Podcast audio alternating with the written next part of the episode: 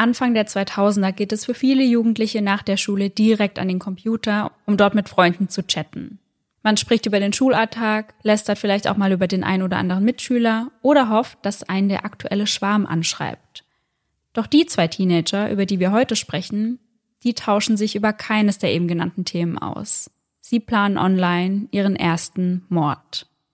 Und somit Hello an jeden True Crime Junkie, der heute wieder bei Eyes in the Dark eingeschaltet hat. Sarah und ich erzählen uns hier jeden Sonntag einen wahren Kriminalfall aus aller Welt und wechseln uns dabei immer ab.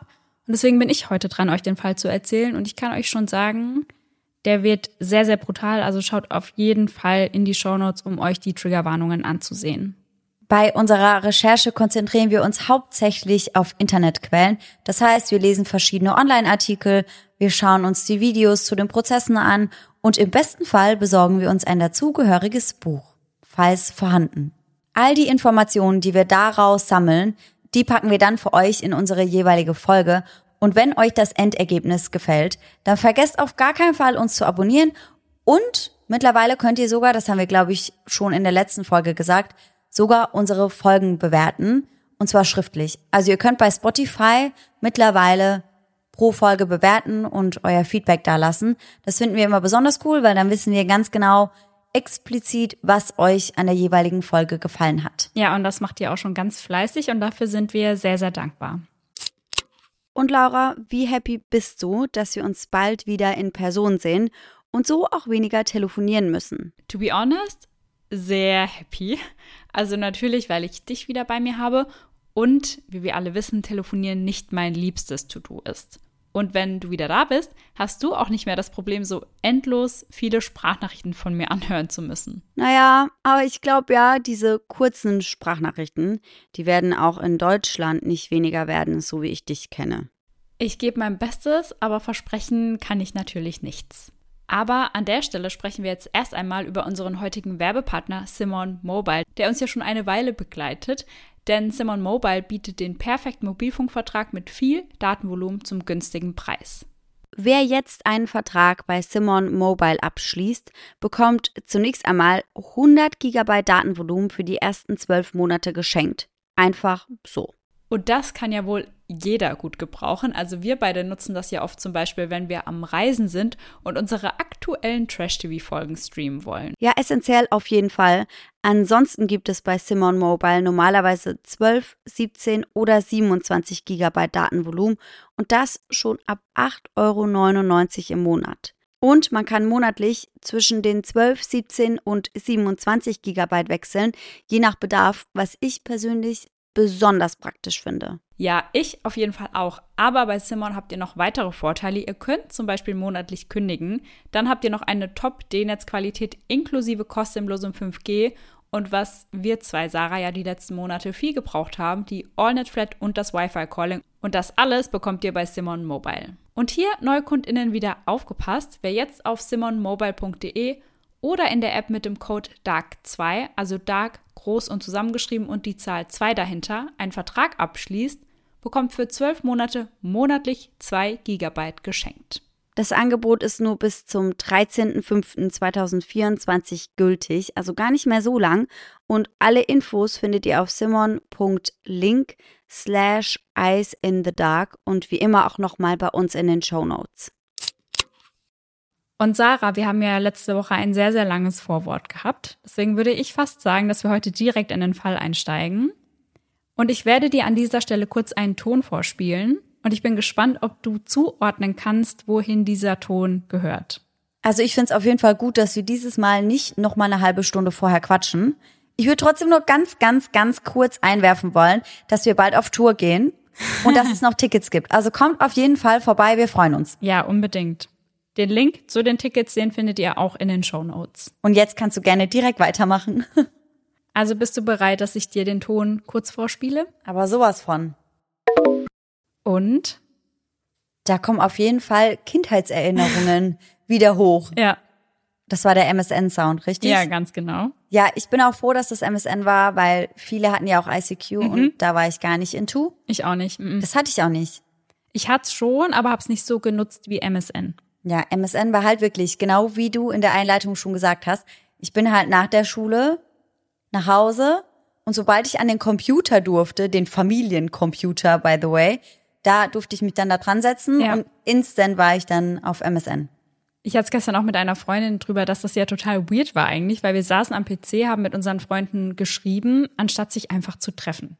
Ja, obwohl ich sagen muss, also bei mir war das halt schon auch so, dass ich da wirklich auch drauf war, um mit Leuten zu schreiben, die ich vielleicht so gar nicht gesehen habe, so arg. Also ich habe mich sehr angesprochen gefühlt, als du meintest, man wartet darauf, dass der aktuelle Schwarm vielleicht gerade schreibt. Ja.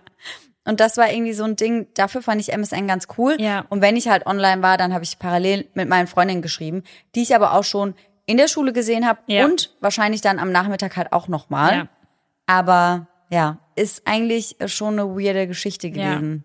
Weißt du denn noch, über was du dort so mit deinen Freundinnen geschrieben hast? Boah, gute Frage. Also ich glaube, ich habe das halt viel im Alter von so elf, zwölf, vielleicht 13 verwendet. Mhm. Ja. Und ich glaube, da ging es halt schon echt oft um den aktuellen Schwarm. Ja, ja. Also da haben wir uns richtig viel ausgetauscht. Ich weiß auch noch so ganz, ganz cringe Nachrichten wie, ja, ich habe gesehen, dass der dich heute angeschaut hat. Und dann habe ich gefragt, und wie hat er mich angeschaut? Und meine Freundin dann wieder, ja, irgendwie schon ein bisschen schwärmend. Und es war halt so krass gelogen wahrscheinlich. Ja. Wahrscheinlich hat der Typ mich gar nicht wahrgenommen. Aber trotzdem war es halt irgendwie so, wir haben viel über sowas geschrieben. Ja. Oder wir haben uns über so aktuelle Sachen ausgetauscht wie Tokyo Hotel oder Oh sowas. ja, ja. Bei mir war das ganz ähnlich. MSN wird in der heutigen Folge auf jeden Fall eine große Rolle spielen, das schon einmal vorab. Bei uns war das ja, wie wir schon gerade erwähnt haben, eine Riesensache damals. Mhm. Aber sicher gibt es unter euch auch einige, die das nicht mehr kennen. Ja, verrückt auf jeden Fall, dass es so ist. Aber ziemlich wahrscheinlich, weil ich glaube, wir waren auch so mit die letzten Generationen, die das verwendet haben, ne? Ja, MSN wurde 1999 auf den Markt gebracht. Und dabei handelt es sich eben um den Instant Messaging Dienst von Microsoft. Darüber konnte man mit seinen Freunden Nachrichten austauschen. Eigentlich wie WhatsApp, nur dass man das eben nur am Computer nutzen konnte, weil es damals ja auch einfach noch keine Smartphones gab. Ja, und dass man eben ganz weirde Namen haben konnte Ja, und ganz komische Statusmitteilungen. Also das könnte man heute ja wahrscheinlich auch noch, aber macht man halt einfach nicht mehr. Nee. Und ich schäme mich auch sehr für meine E-Mail-Adressen und für meine Namen, die ich mir dort gegeben habe. Weißt du, welche E-Mail-Adresse ich bei MSN hatte? Erzähl's. Player Lady Laura. Ah ja, ich war ein bisschen besser dran. Ich war einfach nur sarah.kiss. Ah ja, okay. Fand ich auch nice, vor allem wenn man bedenkt, dass meine ersten zwei Freunde mit mir Schluss gemacht haben, weil ich die nicht küssen wollte. Also es waren so Schulfreunde, wir sind so Hand in Hand irgendwie zum Bus gelaufen Ja. and that's it. Und beide haben mit mir Schluss gemacht, weil ich nicht bereit für einen Kuss Oh. war. Aber Hauptsache meine E-Mail-Adresse heißt sarah.kiss. Ja, so noch bisschen, ja, eins drauf. Ja, ja, voll. Die haben sich da voll die Hoffnung gemacht und dann war ich so, mm, mm, nee. Und dann genug MSN-Talk. Ich würde sagen, wir steigen jetzt in den Hauptteil des Falls ein. Baby New Year, also Neujahrsbaby, ist der Spitzname, den Kimberly Patricia Proctor von Geburt an trägt. Denn das kleine Mädchen erblickte am 1. Januar 1992 als Tochter von Fred und Lucy das Licht der Welt. Lucy, die als Managerin eines Walmarts tätig ist, und Fred, welcher als Dieselmechaniker arbeitet, finden ihr Zuhause in Langford, eine Stadt am südlichen Ende von Vancouver Island in British Columbia, Kanada. Und Vancouver Island ist ein absolutes Naturparadies. Man kann dort zum Beispiel Wale beobachten und entdeckt auch andere Tiere in ihrer natürlichen Umgebung, darunter Robben, Delfine und Seeotter. Neben diesen süßen Tieren leben dort aber auch einige, denen man eher nicht zu nahe kommen sollte, unter anderem Bären und Pumas. Langford liegt neun Kilometer westlich von Victoria und ist vor allem bei Familien sehr beliebt, weil sie eigentlich als sehr sichere Stadt bekannt ist. Mit einer Einwohnerzahl von knapp 35.000 ist Langford auch relativ überschaubar und man hat das Gefühl, fast jeden zu kennen. Die Jugendlichen der Stadt verbringen ihre Zeit gerne in der West Shore Town Center Mall oder am Galloping Goose Regional Trail. Ein beliebter Rad- und Wanderweg mit einer Gesamtlänge von 57,3 Kilometern. Doch die Teenager besuchen den Trail nicht unbedingt, um dort wandern zu gehen, sondern eher, um dort unbemerkt Marihuana zu konsumieren. Kimberly, die von vielen auch Kim oder Kimi genannt wird, zählt jedoch nicht dazu. Kim ist immer am Lächeln, gilt als sehr positiv und tierlieb. Das Haus der Proctors gleicht daher schon fast einem kleinen Zoo. Dort trifft man auf Eidechsen, Kaninchen, Mäuse und Hamster. Für Kim ist klar, ihre berufliche Laufbahn muss auf jeden Fall etwas mit Tieren zu tun haben. Und obwohl sie selbst keine Katzen hat, liebt Kim diese Tiere besonders, und zwar so sehr, dass sie immer wieder mit einem Katzenohrhaarreif zur Schule geht. Nahezu täglich wird sie dafür von ihren Mitschülern gemobbt und gehänselt. Sie lachen sie aus oder miauen sie vor der gesamten Klasse an. Kim fühlt sich nie wirklich akzeptiert. Hinzu kommt, dass sie an einer Aufmerksamkeitsdefizitstörung leidet, wodurch es ihr sehr schwer fällt, sich auf den Unterricht zu konzentrieren. Bei ihrer Klasse bleibt das natürlich nicht unbemerkt und somit haben sie einen weiteren Grund gefunden, Kim fertig zu machen. All das, was ihr in der Schule passiert, teilt sie online auf vampirefreaks.com mit einigen Online-Bekanntschaften. Um dafür zu sorgen, dass ihre Tochter wieder besser in der Schule mitkommt, gehen Lucy und Fred mit ihrer Tochter zu einem Arzt, der ihr Medikamente zur Behandlung von ADHS verschreibt. Doch statt zu helfen, bewirken diese eher das Gegenteil. Kim wird ein völlig anderer Mensch, zieht sich immer mehr zurück und ist einfach nicht mehr sie selbst. Ihre Eltern sind sich einig, das ist es nicht wert. Plan B ist für sie eine andere Schule. Eine Schule, die auf Kinder und Jugendliche spezialisiert ist, die mehr Aufmerksamkeit der Lehrkräfte benötigen. Und sie werden fündig. Mit 18 Jahren wechselt Kim auf die Pacific Secondary School. Dort kommt sie gut zurecht und findet schnell neue Freunde. Viele ihrer Mitschüler und Mitschülerinnen leiden ebenfalls an ADHS. Es herrscht demnach viel Verständnis untereinander. Ja, und wahrscheinlich wird sich an so einer Schule dann halt auch nicht so gemobbt, weil die Kinder eben ähnliche Probleme haben und ja. sich so ein bisschen miteinander identifizieren können. Ja. Und du halt nicht so der Außenseiter bist. Ne? Ja, total. Und Kim hat schon bald drei sehr enge Freunde an ihrer Seite. Zack, Cruz und Cameron. Die Gruppe harmoniert sehr gut zusammen und in der Schule sind sie fast ausschließlich gemeinsam anzutreffen. Und an dieser Stelle schauen wir uns die drei Jungs einmal etwas genauer an. Angefangen mit dem Anführer der kleinen Gruppe, Cruz Hendrick Wellwood. Der Junge mit den verstrubbelten braunen Haaren ist mit seinen 16 Jahren knapp zwei Jahre jünger als Kim. In seiner Vergangenheit hat der Teenager es alles andere als leicht gehabt. Im Jahr 2003 wird sein Vater wegen Mord zweiten Grades zu einer lebenslangen Haft verurteilt. Boah, krass.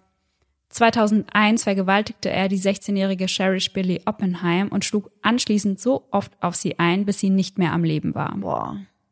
Und anschließend ließ er sie dann einfach am Rande der Straße liegen. Als sein Vater also ins Gefängnis muss, ist Cruz gerade einmal sieben Jahre alt. Einige Zeit bleiben die beiden über Briefe im Kontakt. Doch als Cruz zwölf Jahre alt wird, bricht er den Kontakt vollständig ab. Er versteht, was sein Vater getan hat und hasst ihn dafür. Gemeinsam mit seiner Mutter lebt er nun auf der Happy Valley Road in einem kleinen braunen Bungalow. Cameron Moffat ist 17 Jahre alt und leidet genau wie Kim an ADHS. Ähnlich wie Cruz hatte der Teenie keinen leichten Start ins Leben. Im Alter von drei oder vier Jahren, hier unterscheiden sich die Quellen, wird Cameron sexuell missbraucht. Von wem ist jedoch nicht öffentlich bekannt. Immer wieder stürzt er sich im Kindesalter nachts aus dem Fenster seines Zimmers. Und das macht er so lange, bis seine Eltern die Fenster verbarrikadieren. Von Beginn an verweigert er jegliche Form von Therapie oder Medikamenten. Und seine Eltern möchten ihn dazu auch nicht zwingen. Seine Eltern trennen sich, als er neun Jahre alt ist, und danach geht es ihm noch um einiges schlechter. Er beginnt, seine kleine Schwester zu schlagen, Tiere zu quälen und Dinge anzuzünden. Oh Gott. Das sind auf jeden Fall definitiv ganz, ganz klare Red Flags. Ja. Und auch als Cameron älter wird, verletzt er sich regelmäßig durch Ritzen selbst. Und das Messer trägt er immer bei sich, also auch wenn er sich in der Schule befindet. Als er während des Kunstunterrichts in der fünften Klasse den ein Jahr jüngeren Cruz kennenlernt, hat er das Gefühl, endlich jemanden gefunden zu haben, der ihn versteht und der immer für ihn da ist. Die Jungs verstehen sich von Anhieb an sehr gut und das im ersten Moment, weil sie beide ihren Lehrer nicht leiden können. Es entsteht eine starke Freundschaft, so stark, dass es sich anfühlt, als seien sie Brüder. Doch die beiden bringen auch die schlechtesten Seiten aus dem jeweils anderen hervor. Oft schwenden sie die Schule, um Alkohol und andere Drogen wie LSD, Kokain oder MDMA zu konsumieren. Ein Abend endet dann für Cruz sogar mit einer Alkoholvergiftung. All das lässt die beiden sehr aggressiv werden, wodurch sie immer wieder in Prügeleien verwickelt sind. Und die meisten von diesen Prügeleien, die haben sie eben selbst angefangen. So brechen sie einigen Schülern die Nase oder andere Knochen. Doch Cruz wird nicht nur Gleichaltrigen gegenüber gewalttätig, sondern auch seiner eigenen Mutter gegenüber. Generell verhält er sich sehr arrogant und das sowohl Schülern als auch Lehrern gegenüber. Er sei der Schlauste und alle anderen stünden unter ihm. Immer wieder fallen die beiden in der Schule unangenehm auf. Denn neben Schlägereien trinken sie das Blut des jeweils anderen oder wie laut einigen Quellen andere Körperflüssigkeiten und brüsten sich damit bei ihren Klassenkameraden. Ich will nicht, dass wir da näher drauf eingehen. Nein. Mm -mm. Oft schauen sie sich gemeinsam gewaltverherrlichende Pornos an und lesen sich in Foren zu Themen wie Vergewaltigungen ein.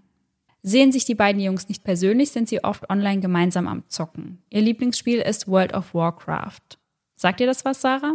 Ja, ich habe auch Freundinnen, die das ganz gerne gespielt haben. Ja? Ja. Ich kannte das Spiel schon sehr lange, also zumindest den Namen, aber ich wusste eigentlich nie, was genau das für ein Spiel eigentlich ist. Und vielleicht geht das euch ja genauso und deswegen erkläre ich euch ganz, ganz kurz, um was es da genau geht. Viele kennen das Spiel sicher auch unter der Abkürzung WoW. Dabei handelt es sich um ein Computerrollenspiel, welches erstmals 2004 veröffentlicht wurde. Nur fünf Jahre später erhielt WoW den Guinness-Weltrekord für das beliebteste Multiplayer-Online-Rollenspiel. Man erstellt also einen Charakter und muss sich dann für die Fraktion der Allianz oder der Horde entscheiden. Als Ziel des Spiels kann man das Aufsteigen bis Stufe 60 oder das Ergattern besonderer Ausrüstungen sehen. Ist also ein bisschen Fantasy-like alles. Mhm. Sehr amateurhaft erklärt für alle die, die das spielen. Ich habe es noch nie selbst gespielt. I'm sorry. Entschuldigt, ja. Und jetzt kommen wir zum dritten im Bunde, Zack. Über ihn ist nicht viel bekannt, außer dass Kim ihn sehr, sehr mag und das nicht nur auf freundschaftlicher Ebene. Die beiden beginnen auf Dates zu gehen und kurz darauf werden sie dann auch ein Paar. Lange hält die Jugendliebe jedoch nicht. Nach einigen Monaten macht Zack mit seiner Freundin Schluss, wodurch für die 18-Jährige eine Welt zusammenbricht. Und da haben wir ja auch schon häufiger drüber gesprochen, dass die erste Trennung sich meist am schlimmsten anfühlt. Ja, weil man da halt wirklich noch denkt, ich werde da nie drüber hinwegkommen. Ja. Ich werde nie jemanden finden, der so toll ist. Mhm. Und ich werde einfach nie wieder glücklich. Ja, ganz genau. Und wenn man schon mal eine Trennung hinter sich hat, dann weiß man halt, hey, ich bin danach doch wieder glücklich Ja, geworden. Dann ja. ist das irgendwie was anderes. Mhm. Und wer kann einen nach einer Trennung besser auffangen als die eigenen Freunde? Und so spricht Kim viel mit Cruz und Cameron darüber, wie es ihr geht und wie sie sich fühlt. In diesem Zuge versucht Cameron der 18-Jährigen jedoch näher zu kommen. Einmal schreibt er ihr via MSN, es gibt nicht viele schöne Dinge, die ich bisher gesehen habe, aber ich muss sagen, du bist eines davon. Ihre Antwort, oh, danke, gefolgt von einem grinsenden Smiley. Kim ist eine sehr unsichere Teenagerin, die nicht weiß, wie sie mit dieser Annäherung umgehen soll. Auch weil sie eher an Cruz Interesse zu haben scheint. Gegenüber ihrer Freundin Samantha Kennedy sagt sie, dass Cruz zu treffen für sie eine Möglichkeit sein könnte, über die Trennung von Zack hinwegzukommen. Ihre Freundin rät ihr, sich nur mit Cruz zu treffen, wenn sie auch wirklich an ihm interessiert ist, einfach um fair zu bleiben. Cruz und Kim verstehen sich unheimlich gut. Sie teilen ihre Ängste und Sorgen miteinander und unterstützen sich gegenseitig. Unter anderem erzählt Kim ihm, dass sie manchmal nur eine Mahlzeit am Tag zu sich nimmt, weil Zack bestimmte Dinge zu ihr gesagt habe. Cruz fragt nach, ob er sie fett genannt hat. Das verneint sie zwar, gibt aber zu, er habe ihr gesagt, dass sie einen dicken Hintern habe und sich das Fett von dort nehmen solle, um sich größere Brüste zu machen. Boah. Ja. Die Antwort, die Cruz ihr darauf gibt, baut Kim auf. Du bist wunderschön, genauso wie du bist. Ein anderes Mal versucht Kim Witze über den Spitznamen zu machen, den man Cruz an seiner alten Schule gegeben hatte. Dort hatte man ihn Spatz genannt. Darauf schreibt er, das war kein Spitzname, das war eine Beleidigung. Ich hatte große Probleme mit Menschen. Das habe ich immer noch. Aber jetzt weiß ich, wie Menschen funktionieren und was sie antreibt. Also ist es einfach, eine Maske aufzusetzen und so zu tun, als ob. Ein anderes Mal schreibt er ihr, du bist zu gut, Kim. Du vertraust Menschen zu sehr. Doch neben Cruz gibt es ja immer noch Cameron, der weiterhin versucht, seiner guten Freundin näher zu kommen. Ab August 2009 werden seine Nachrichten jedoch sehr anzüglich und Kim fühlt sich zunehmend unwohler und eine solche Konversation habe ich euch an dieser Stelle mitgebracht. Kim, wo ist diese Party? Cameron, in meiner Hose und du wurdest auf die Gästeliste gesetzt. Kim, cool, ich stand noch nie auf einer VIP-Liste. Wer kommt denn noch alles? Kommt Cruz auch? Cameron, nope, ist exklusiv. Nur du und ich. Kim, gibt's dort auch Musik und Süßigkeiten? Cameron, ja, große und harte Lollis. Sie haben eine cremige Füllung, wenn du nur lange genug daran lutschst. Boah. Ja. Kim, ach Quatsch, solche Lollis gibt's nicht. Cameron, er ist etwas Besonderes. Kim, alles klar, ich glaube, du bist betrunken. Cameron, und ich glaube, du bist naiv. Schockiert und irritiert von seinen Nachrichten wendet sich Kim an Cruz und auch hier habe ich euch einige Ausschnitte des Chatverlaufs mitgebracht. Kim, oh mein Gott, er sagt, er hat einen Lollipop, der für die ganze Nacht reicht. Ich wusste gar nicht, dass es das gibt. Wie kann es sein, dass ich noch nie davon gehört habe? Cruz, er hat die ganze Nacht Scotch und Hustensaft getrunken. Mach dir keine Sorgen. Kim, Moment mal. Dort gibt es gar keinen Lollipop. Er redet über seinen Penis, oder? Cruz, zufällig besitze ich auch einen solchen Lolly. Kim, okay, es gibt keinen Lolly mit Cream in der Mitte. Cruz, sie sind für ihre Qualität und Langlebigkeit bekannt. Kim, also gehst du zu seiner Party? Cruz, ja, und ich werde meine Süßigkeiten mit zur Party bringen. Es ist wirklich köstlich. Kim, du hast Süßigkeiten? Cruz, nur von der besten Art natürlich. Kleine Kinder schreien danach. Kim, alles klar. Okay, Cam ist betrunken. Cruz, du wirst der Ehrengast auf der Party sein. Du wirst so viel Süßigkeiten bekommen, wie du vertragen kannst. Kim, Sweet Candies. Cruz, ich freue mich, dass du aufgeregt bist. Absolut begeistert. Kim, ich liebe Süßigkeiten. Cruz, dann wirst du für dieses Zeug sterben. Kurz darauf kippt die Stimmung zwischen Kim und Cameron. Er fordert sie auf, die Webcam anzumachen und ihr T-Shirt auszuziehen. Sollte sie das nicht tun, würde er Zack die Chatverläufe zwischen ihnen zeigen. Kim sagt, sie werde gar nichts tun, weil sie ja nichts Schlimmes gesagt hat. Doch Cameron droht ihr weiter, er könne es so aussehen lassen, als ob sie etwas Schlimmes gesagt hat. Immerhin sei er ein Computer-Crack. Wie genau das Ganze ausgeht, also ob Cameron die Nachrichten an Zack geschickt hat, weiß man nicht, aber vermutlich hat es sich dabei nur um leere Drohungen gehandelt. Zwei Tage später schreibt Cameron Kim nämlich über den Messenger, dass er sie liebt. Also er mhm. schreibt, ich liebe dich, ich habe mich bisher nur noch nicht getraut, dir das zu sagen. Mhm. Doch Kim geht stattdessen mit Cruz auf einige Dates. Schnell merken die beiden, dass es zwischen ihnen nicht wirklich passt und Kim zieht den Schlussstrich. Zumindest den Schlussstrich einer romantischen Verbindung. Doch Cruz kann mit der Abweisung nicht gut umgehen und so wird er der 18-Jährigen gegenüber immer gemeiner. Und natürlich steigt Cameron in dieses Verhalten mit ein. Die beiden Teenager wissen genau, was Kim triggert und dieses Wissen nutzen sie, um sie gezielt zu verletzen. Vor ihr stellen sie das alles als Scherz dar, also wenn Kim die beiden auffordert aufzuhören, sagen sie Dinge wie, ach du Langweilerin, du kannst ja nicht einmal mit Spaß umgehen. Mm, man kennt's. Ja. Als ihr geliebter Hase stirbt, schmeißen sie ihr unter anderem Sätze wie, er hat es verdient zu sterben, an den Kopf. Am 23. November konfrontiert sie Cruz online damit und will wissen, was los ist. Sie schreibt, warum mobbt ihr mich? Ich habe euch nichts getan. Als Cruz ihr darauf nicht antwortet, hakt sie nach. Könntest du mir mal antworten? Cruz, ich habe mit jemandem gesprochen, der wichtiger ist als du. Ehrlich, ich habe kein Interesse daran, dich zu mobben. Wenn ich das getan hätte, hätte ich dich mental zerstört. Du würdest dich vermutlich umbringen wollen. Ich könnte dir Sachen über dich erzählen, die dich an deiner Existenz zweifeln lassen würden. Aber das würde zu viel Zeit in Anspruch nehmen. Ich habe Besseres zu tun. Einen Tag später tauschen die beiden erneut einige Nachrichten miteinander aus. Ich verdiene es zu erfahren, warum ihr euch wie Arschlöcher benehmt. Cruz, du verdienst gar nichts. Kim, und warum ist das so? Was zur Hölle geht hier ab? Was habe ich euch getan? Ich habe nichts falsch gemacht. Warum behandeln du und Cameron mich plötzlich so? Und Cameron, der findet immer noch viel schlimmere Worte als Cruz, die er Kim ebenfalls online an den Kopf schmeißt. Dort schreibt er, du wirst als nächstes sterben.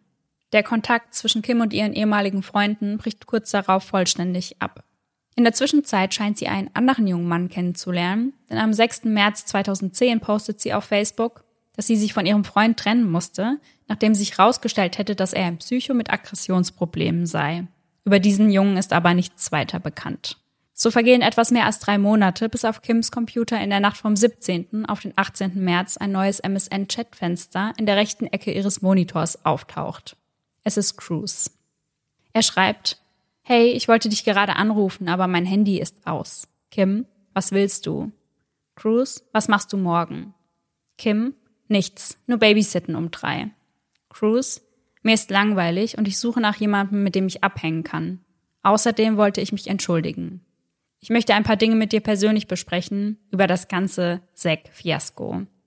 Kim, das kommt plötzlich. Ich kann nicht anders, als mich darüber zu wundern. Ich möchte nicht über Zack sprechen.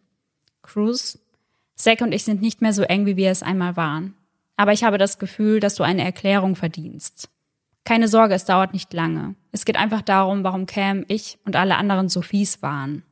An dieser Stelle zitiert sie eine alte Nachricht von ihm, in der er gesagt hat, dass sie nichts verdient und dass sie selbst ihren Hasen getötet habe. Und darauf schreibt er dann, das ist das, worüber ich sprechen möchte. Kim, ich muss sagen, ich war geschockt und irritiert, als ich deine Nachrichten gesehen habe. Cruz, aber wie ich schon gesagt habe, darüber würde ich lieber persönlich sprechen. Wir können uns morgen vor deinem Babysitter-Job treffen und bei ein paar Bowls darüber reden. Und mit diesen Bowls sind wohl irgendwelche Drogen gemeint. Mhm. Kim teilt ihm mit, dass sie sich wohler fühlen würde, wenn die beiden erst einmal miteinander am Telefon sprechen. Cruz willigt ein. Was Kim jedoch nicht ahnt, ist, dass Cruz seinen Freund Cameron zu dem Telefonat hinzugeschaltet hat. Also Cameron kann nun zuhören und Kim hat keine Ahnung davon. Um was es genau bei diesem Telefonat geht, das wissen wir nicht, aber wir wissen, welche Nachrichten Cruz und Cameron währenddessen miteinander ausgetauscht haben. Mhm. mhm. Cruz, ich werde ihr den Nasenring rausziehen und ihn verbrennen.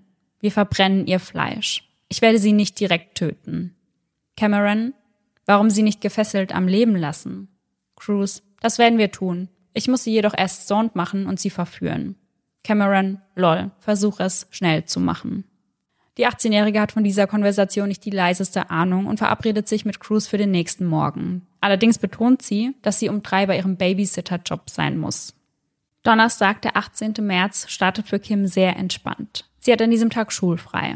Was sie außerdem noch sehr glücklich macht, ist, dass sie erst einen Tag zuvor erfahren hat, dass ihre Credits ausreichen, um die Highschool abzuschließen. Nach der Schule möchte sie sich ihren Traum erfüllen und freiwillig in einer Wildtierauffangstation arbeiten. Sie liegt noch im Bett, als ihre Mutter ihr zum Abschied einen Kuss gibt und ihr sagt, dass sie sie liebt, bevor sie zur Arbeit aufbricht. Kims Plan für den Tag? Treffen mit Cruz, Babysitten um drei und anschließend nähen. Und zwar nicht irgendetwas nähen, sondern sie näht gemeinsam mit ihrer Oma ihr Kleid für den Abschlussball. Oh, schön. Ja. Sie steht auf, zieht sich ihren schwarzen Hoodie an, auf dessen Vorderseite eine riesige rote 13 abgebildet ist und schnürt ihre rosafarbenen Chucks. Bevor sie das Haus verlässt, bringt sie den Hund in die Garage und schaltet die Alarmanlage ein. Dadurch, dass sie den Hund in die Garage einschließen, verhindern sie, dass er die Alarmanlage auslöst, weil die mhm. auf Bewegung reagiert. Mhm. Von dort aus geht es auf direktem Weg zur Bushaltestelle. Dort steigt sie in Buslinie 57 ein und fährt zum Busbahnhof. Gegen 10.30 Uhr trifft sie dort auf Cruz und Cameron. Gemeinsam laufen sie zurück zu dem Bungalow, in dem Cruz gemeinsam mit seiner Mutter lebt. Wenige Stunden später. Als Kim im Laufe des Tages nicht zu Hause auftaucht, versucht ihre Mutter sie auf dem Handy zu erreichen. Mailbox. Und das ist seltsam.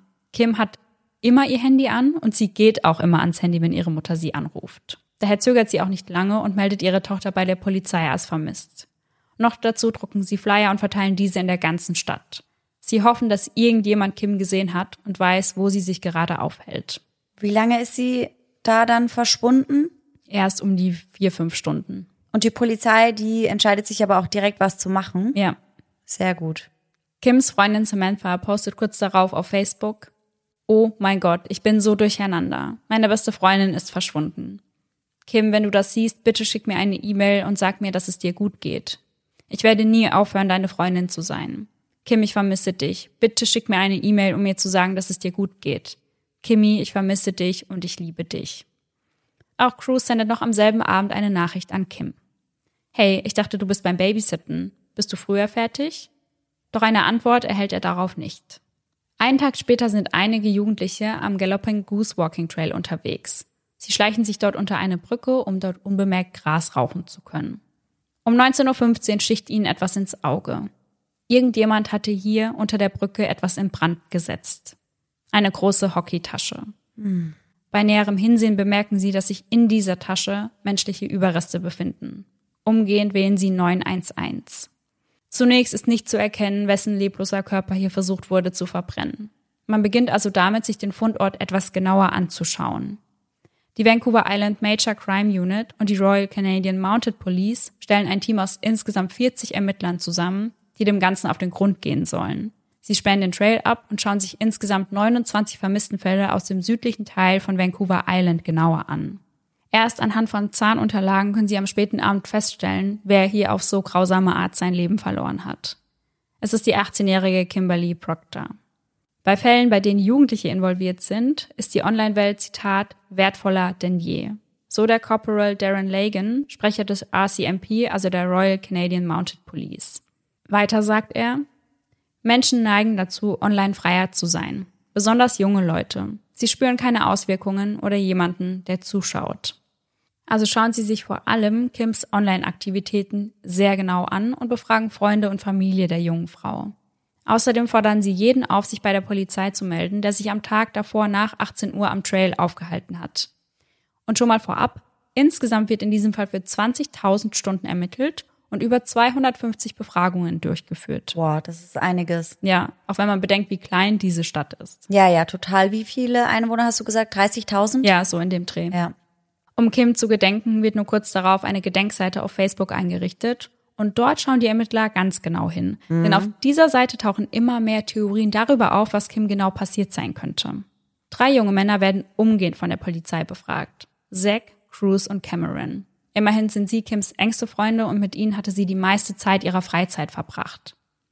Cruz und Cameron geben an, Kim am Morgen ihres Verschwindens noch gesehen zu haben. Sie sei dann aber wie geplant zu ihrem Babysitter-Job aufgebrochen. Als Cruz gefragt wird, was er glaubt, was für eine Person eine solche Tat begehen könnte, sagt er, jemand, der denkt, es ist wert, jemanden zu töten. Oder jemand, der einen Wutanfall hatte. Am 18. April, genau einen Monat nach dem Mord, um 14 Uhr hält Kims Familie eine Gedenkfeier ab, um das kurze Leben ihrer Tochter zu feiern und zu ehren. Drei lange Monate scheint Kims Fall ungelöst zu sein, bis es am 18. Juni endlich zur Festnahme kommt. Grund dafür ist die Aussage einer jungen Frau, und Achtung, haltet euch fest, 1,4 Billionen Seiten Papier verschiedenster Online-Aktivitäten, welche von der Tech Crimes Unit gesammelt wurden. Mhm. Gleich zwei junge Männer werden an diesem Tag in Handschellen abgeführt. Bruce Wellwood und Cameron Moffat. Kurzen Zeitsprung. An dieser Stelle kehren wir noch einmal zurück zum 18. März, der Tag, an dem Kim verschwand. Kurz nachdem die drei, also Cruz, Cameron und Kim, bei Cruz zu Hause angekommen sind, sagt dieser, ich glaube, ich werde mir etwas KD machen. Und KD steht für Kraft Macaroni and Cheese. Doch der 16-Jährige möchte sich gar nichts zu essen machen. Bei diesen Worten handelt es sich um einen Codesatz. Der Startschuss dafür, Kim anzugreifen, den die beiden vorab festgelegt hatten. Cameron weiß sofort, was zu tun ist. Gemeinsam gehen sie auf ihre ehemalige Freundin los, fangen an, sie zu schubsen und zu verspotten. Dann binden sie zunächst ihre Hände und dann ihre Füße zusammen. Um Kim vom Schreien abzuhalten, stopfen sie ihr Socken in den Mund und kleben diese zusätzlich mit Ducktape fest. Sobald sich Kim nicht mehr wehren kann, fangen sie an, auf sie einzuschlagen und einzutreten, als wäre die junge Frau ein menschlicher Boxsack. Als nächstes schnappen sie sich ein Messer, um Kim damit am gesamten Körper zu verletzen und zu verstümmeln. Doch all das reicht ihnen noch lange nicht aus. Abwechselnd vergewaltigen sie Kim, immer und immer wieder, stundenlang. Noch dazu führen sie ihr Müll in die Vagina und den Anus ein. Darunter ein alter Lolli. Während sie all das tun, schreien sie sie immer wieder an und schlagen erneut auf sie ein. Als man ihre Leiche später findet, sind ihre Genitalien zudem verstümmelt. Ob das geschah, als sie noch am Leben war oder nicht, das kann man aber nicht mehr eindeutig sagen. Nach mehreren Stunden der Folter ist Kim am Ende, kann sich nicht mehr wehren. Immer noch gefesselt packen sie die 18-Jährige und gehen mit ihr in die Garage. Dort angekommen, stopfen sie Kim in den dort stehenden Gefrierer und verlassen den Raum. Zu diesem Zeitpunkt ist die junge Frau noch am Leben. Zu dieser Zeit überlegt sich Cruz bereits schon sein Alibi. Er geht also an den PC und schickt Kim eine Nachricht über MSN. Und zwar die Nachricht, in der er sie fragt, ob sie denn früher mit dem Babysitten fertig ist.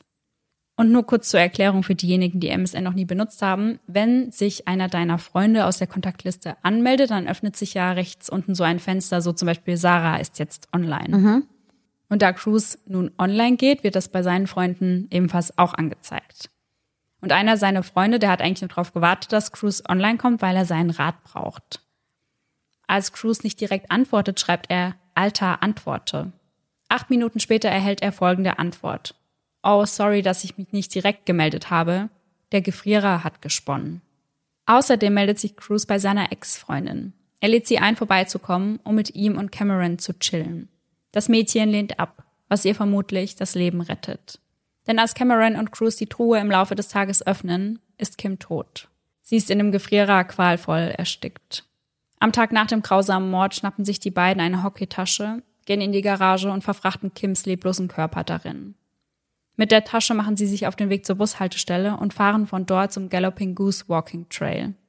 Und über diese Situation hat eine YouTuberin in ihrem Video gesprochen und hat auch gesagt, stellt euch mal vor, ihr fahrt mit dem Bus irgendwo hin und denkt euch nichts dabei und habt keine Ahnung, dass neben euch zwei Teenies sitzen, die einfach eine Leiche in einer Tasche dabei haben. Unvorstellbar. Ja. Niemals, niemals würde ich in diesem Moment dann daran denken, Ja. dass da so etwas vorgefallen ist oder dass die da eine Leiche mit bei Mhm. sich haben. Ja. Als sie die Brücke erreichen, entscheiden sie sich, Kims Körper darunter loszuwerden. Wer geht schließlich schon unter einer Brücke entlang? Als nächstes überschütten sie die Tasche mit Benzin, welches sie bereits vor dem Treffen mit Kim gekauft hatten, und zünden sie an. Ihnen ist durchaus bewusst, dass man Kim dennoch identifizieren kann. Sie hoffen aber, dass man Kims Verletzungen anschließend nicht mehr sehen kann und man sie somit nicht mit dem Mord in Verbindung bringen kann. Noch während die beiden unter der Brücke sind, schickt Cruz eine Nachricht an eine Freundin aus Halifax. Die beiden hatten sich durch WoW kennengelernt.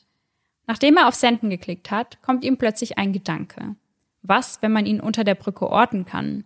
Doch jetzt ist es eh zu spät. Sie verlassen den Trail guter Dinge, gehen davon aus, dass sie nun alle relevanten Spuren beseitigt haben. Ihren restlichen Tag verbringen sie so, als sei nichts passiert. Cruz trifft sich mit einem Mädchen bei sich zu Hause, während Cameron gemeinsam mit seiner Mutter und seiner Oma zum Brunch verabredet ist. Den Familientag enden sie damit, dass sie Cameron noch ein Videospiel kaufen. Den Mitschülern der beiden fällt auf, dass sich Cruz in der Schule unangebracht verhält, wenn über Kim gesprochen wird. Einmal hört Samantha, wie er über sie spricht. Sie bittet ihn daraufhin, das zu lassen, weil es für sie gerade einfach zu schmerzhaft ist. Cruz steht daraufhin auf, schaut sie an und schreit, niemanden interessiert es. Sie ist tot. Wen kümmert's? Gegenüber einem anderen Mitschüler sagt er, ich bin froh, dass sie tot ist. Ich habe sie gehasst. Und obwohl die beiden Teenies glauben, mit dem Mord an ihrer Mitschülerin davongekommen zu sein, hat die Polizei sie ganz genau im Blick. Sie sammeln genug Beweise, um die notwendige richterliche Genehmigung zur Überwachung und Analyse der Online-Aktivitäten der beiden zu erhalten. Denn zwar hatten Cameron und Cruz viele physische Beweise vernichtet, jedoch keinerlei Online-Beweise. Die Polizei erhält diese Genehmigung und diese erlaubt es ihnen, ihre Häuser und Handys zu verwanzen. Genau das machen sie auch und sie verwanzen auch noch einen Pavillon im Park, in dem sich die beiden regelmäßig aufhalten. Außerdem haben sie Zugriff auf ihre Google- und Wikipedia-Suchanfragen sowie Texte und Chatverläufe. Am 23. März schreibt Cruz erneut seiner Freundin aus Halifax, also das Mädchen, welches er online kennengelernt hatte. Er schreibt ihr, ich möchte dir etwas erzählen, aber ich bin etwas nervös. Doch Cruz traut dem MSN Messenger nicht, also er glaubt, dass es sicherer sei, über den Chat bei WoW zu kommunizieren. Also switchen sie einmal kurz das Tool und dort packt Cruz aus. Er erzählt dem Mädchen von dem Mord und holt sogar Cameron dazu, der seine Angaben bestätigen soll. Dann stellt sie den beiden eine Frage. Was ist mit ihrer Familie und ihren Freunden? All die Menschen, deren Leben zerstört wurde. Camerons Antwort darauf, nein, ich fühle mich ihnen gegenüber nicht schlecht. Sie erzählen dem Mädchen in diesem Zuge alle Details der grausamen Tat. Unter anderem auch, dass sie Kim ein Messer in die Vagina eingeführt haben, um ihr auch von innen Verletzungen zuzufügen. Kurz nach diesem Gespräch schickt Cruz dem Mädchen über MSN einige Links zu Zeitungsartikeln, die über den Fall berichten. Darauf schreibt sie nur, einfach nur nie wieder. Worauf er mit versprochen, ich habe kein Verlangen danach, antwortet. Am 25. März erhält Cruz von seinem Mittäter folgende Nachricht. Jetzt, wo wir diese Bitch getötet haben und es gar nicht so schwer war, sollten wir das wieder tun. Drei Monate gehen sie davon aus, mit dem Mord davon zu kommen, bis es zur Festnahme kommt. Dabei verhalten sie sich ganz ruhig und in der darauffolgenden Befragung äußern sie sich zunächst gar nicht zur Tat, wiederholen einfach, was sie bereits ausgesagt haben. Cameron sagt zu einem der Ermittler, ich sage Ihnen die Wahrheit, ich erzähle Ihnen nur nicht jedes kleine Detail. Doch nach neun langen Stunden bricht es aus ihm heraus und er beginnt zu gestehen. Auf die Frage, wie es sich angefühlt hat, Kim zu töten, sagt Cameron, der größte Adrenalinrausch, den ich je hatte. Ich meine, what the fuck? Er lacht, als er das sagt. Nach den Befragungen werden sie in einem Van in Untersuchungshaft gebracht und auch der Van ist verwanzt. Die beiden unterhalten sich während der Fahrt über die eben stattgefundenen Befragungen und scheinen sichtlich stolz zu sein. Cruz erzählt, dass einer der Ermittler ihm gesagt habe, wie schlau er sei und wie gut er manipulieren könne. Nachdem die beiden verhaftet wurden, melden sich noch mindestens vier weitere junge Frauen bei der Polizei, die von Cruz und Cameron sexuell belästigt, vergewaltigt und grob angegangen wurden. Während der Ermittlungen stoßen die Polizisten auf einen Blog, den Cruz knapp ein Jahr vor der grausamen Tat bei WordPress veröffentlicht hatte. Der Blog trägt den Titel Frühe Warnzeichen eines Serienmörders. Darin zählt Cruz unter anderem folgende Punkte auf. Tierquälerei, Faszination für Feuer, vom Vater alleingelassen, Interesse an BDSM und Hardcore-Pornos. Den Blog schließt er mit folgenden Worten ab. Das Besondere ist, dass ich alle 14 Kriterien eines Psychopathen erfülle. Offensichtlich macht es das Erfüllen aller Kriterien nicht unwahrscheinlich, dass es sich bei mir um einen Serienmörder handelt. Ich schätze, das wird nur die Zeit zeigen. Sowohl Cruz als auch Cameron werden für Mord ersten Grades und Leichenschändung angeklagt. Sie bekennen sich in beiden Anklagepunkten für schuldig. Bei einer ersten Anhörung geht es darum, ob die beiden als Erwachsene verurteilt werden. Auf dem Weg zu dieser Anhörung befinden sie sich im gleichen Van, in dem sie auch zuvor schon abgehört wurden. Diesmal fragt Bruce Cameron, ob seine Haare gut aussehen würden. Weswegen man seine Worte bei dieser Anhörung auch nicht wirklich ernst nehmen kann. Er sagt nämlich, dass er seinen Vater dafür gehasst hat, was er damals getan hat, aber dass er jetzt selbst ein noch viel schlimmerer Mann geworden sei. Lange dauert die Anhörung nicht, bis feststeht, dass aufgrund der Brutalität und der Schwere der Tat genau das der Fall sein wird, also dass die beiden eben als Erwachsene verurteilt werden. Somit werden sie nun auch in eine Einrichtung für Erwachsene verlegt, in denen, laut Staatsanwalt, ein umfassenderes Behandlungsprogramm für Sexualstraftäter angeboten wird. Darunter auch die chemische Kastration. Hast du davon schon mal etwas gehört? Also mir ist der Begriff schon geläufig, aber ich habe mich da noch nie großartig mit auseinandergesetzt. Ich für diese Folge schon und ich werde euch jetzt mal kurz erklären, was das eigentlich genau heißt. Das ist ein sehr umstrittener Chemikalien- und Medikamentenbehandlungsplan, der in Kanada genutzt wird, um die Wahrscheinlichkeit eines Rückfalls bei Sexualverbrechern zu verringern. Dabei soll die Produktion von Sexualhormonen gestoppt werden. Sie werden also auf ein vorpubertäres Niveau gesenkt. In der Schweiz zum Beispiel wird dies nur durchgeführt, wenn die Täter dem zustimmen. In Kalifornien hingegen müssen Männer, die wegen der Vergewaltigung von Kindern verurteilt wurden und auf Bewährung entlassen werden, sich wöchentlich mit diesen Chemikalien spritzen lassen. Wann genau das beendet wird, entscheiden die Behörden bei jedem Fall individuell. Bei Experten und Expertinnen ist die ganze Sache sehr umstritten. Heidi Hansen, leitende Ärztin der zentralen Kopenhagener Strafvollzugsanstalt, sagt dazu, es mag ja mittelalterlich und barbarisch klingen, doch es ist sicher und wirksam und kann rückgängig gemacht werden. Und in Dänemark haben sich seit 1989 26 Häftlinge für diesen Weg entschieden. 16 davon wurden vorzeitig auf Bewährung entlassen, wovon nur einer rückfällig geworden ist. Wie genau das in Kanada abläuft, dazu habe ich leider nichts herausfinden können. Aber es ist in den meisten Ländern eben so, dass das etwas Freiwilliges ist, also dass die Täter sich auf freiwilliger Basis dazu entscheiden können. Ich frage mich dann nur tatsächlich, also ich finde es auf jeden Fall richtig, dass das nur auf freiwilliger Basis geschieht, tatsächlich. Ich frage mich da nur, wenn ein Sexualstraftäter dann vorzeitig entlassen wird, weil er sich für diesen Weg entschieden hat. Und man kann das Ganze wieder rückgängig machen. Da muss es ja dann auch irgendwelche Regelungen geben. Und ich frage mich auch, ob die Gefahr, dass jemand rückfällig wird, nachdem er sich dieser Behandlung unterzogen hat, noch höher ist als zuvor. Ja.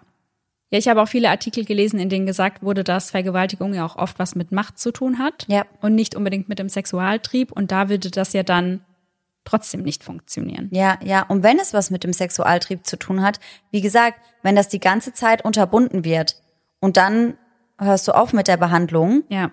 Kann ich mir halt vorstellen, dass man damit noch weniger gut klarkommt und das noch weniger unter Kontrolle hat als zuvor. Ja.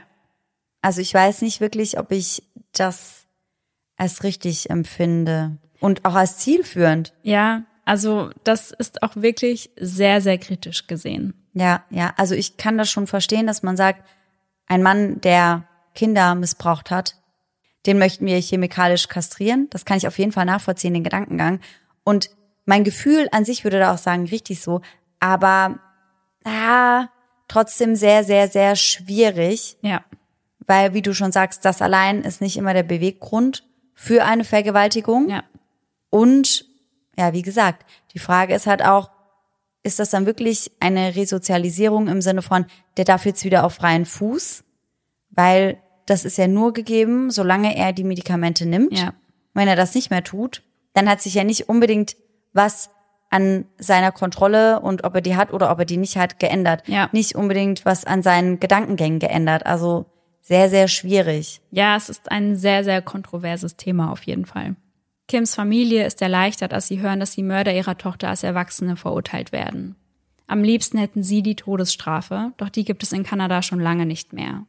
1976 wurde sie für Verbrechen in Friedenszeiten und 1998 dann auch im Kriegsstrafrecht abgeschafft. Kims Vater sagt, es ist wie mit Tieren, wenn sie krank sind, tötet man sie. Aber sie sind keine Tiere. Ich möchte das Wort für sie auch nicht benutzen, denn Kim hat Tiere geliebt. Diese zwei sind Monster.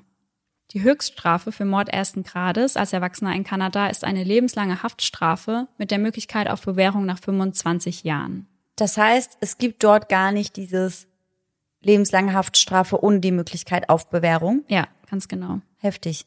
Umso schockierter sind die Anwesenden, als das Urteil verkündet wird. Lebenslange Haft mit der Möglichkeit auf Bewährung nach zehn Jahren. Boah. Und ich dachte zunächst, dass sie sie vielleicht dann doch als Jugendliche verurteilt haben. Aber wären sie als Jugendliche verurteilt worden, wäre die Höchststrafe für Mord ersten Grades zehn Jahre gewesen. Also final zehn Jahre. Mhm. Sechs davon in Haft und die restlichen vier Jahre unter Beobachtung in der Gemeinde. Mhm. Nach der Urteilsverkündung hat Kims Mutter noch einige Worte für die Mütter der Täter übrig. Sie sagt, dass man merkt, wenn mit dem eigenen Kind etwas nicht stimmt. Sie hätten alle Warnzeichen ignoriert, weswegen sie als Eltern versagt hätten. Hm, schwierig. Ja. Können wir später ja nochmal drüber sprechen, aber schwierige Aussage. Ja. Bereits 2019 stellt Cruz den ersten Antrag, um auf Bewährung freizukommen. Dieser wird abgelehnt. Ein weiterer folgt 2020. Auch dieser wird wieder abgelehnt. Denn man muss immer ein Jahr warten, bevor man einen erneuten Antrag auf Bewährung stellen kann. Und in diesem Zuge kommt heraus, das stand in einer Quelle, dass Kim nicht das erstgewählte Opfer war, also dass die beiden sich zuvor noch zwei andere Mädchen angeschaut hatten, Mhm. die sich aber wohl nicht mit ihnen treffen wollten. Ich weiß jetzt nicht, ob einer der beiden das dann ausgepackt hat, aber online stand, dass das im Zuge dieser Bewährungsanhörung ans Licht kam. Das würde ja auch bedeuten, dass es nicht unbedingt nur um Kim ging, sondern vielmehr um die Tatsache, dass sie jemanden töten wollten, Ja. was das Ganze auf jeden Fall schon noch mal in einem anderen Licht dastehen lässt. Mhm. Weil mein Gefühl war so, sie haben beide einen Korb von Kim bekommen, Ja. sind damit beide nicht zurechtgekommen und haben sich so an ihr rächen wollen.